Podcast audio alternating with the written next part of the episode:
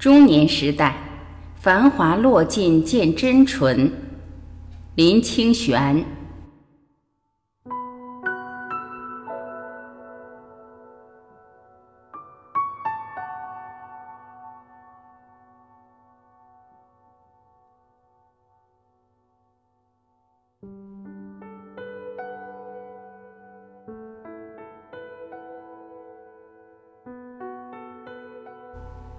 坐在京都一座古老的寺院，静静地看一位老人整理白石的庭院。老人须发皆白，穿着忍者一样的黑色布衣，手里拿着一只八爪的铁耙子。庭院铺满白石，白石的中央是一棵苍劲的黑松。黑松的右侧是一个巨大的可以供人平躺的巨石。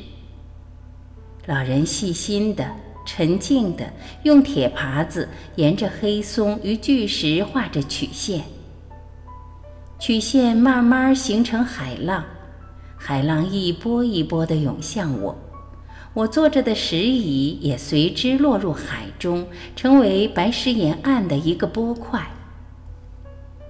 我和黑松、巨石一起落入白石之海，这是多么的神奇呀！我们不止落海，也落入了纯粹、简单、清寂的境界。我一直喜欢日本的白石庭院，据说这种美感是来自唐朝，受到禅宗影响的美感经验。它的美感来自两个启示。一是生命的减法，一棵松，一颗石头，一块白石，减而又减，直趋空寂。围绕白石的是天地，乾坤朗朗，人变成渺小的存在。我这么微不足道，又有什么好计较的？第二个启示是无限的想象。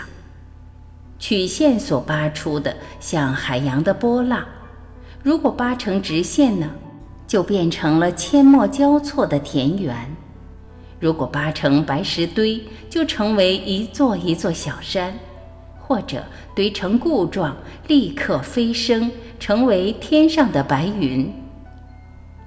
一个白石庭院是宜于想象的，扒石头的老人是随性创作的艺术家。每天每天把自己的心情投射在白石上，画出令人感动的线条。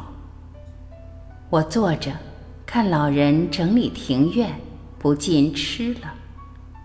想起年轻时追寻生命的繁盛，到中年时代繁华落尽见真纯，直到花甲之后才舍弃了幻化的繁华，回归到极简。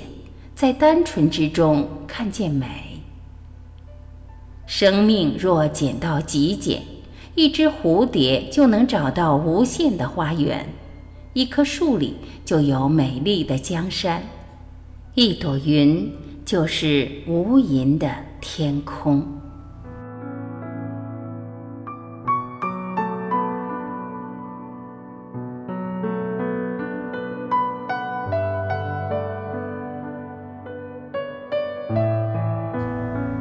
感谢聆听，我是晚琪，我们明天再会。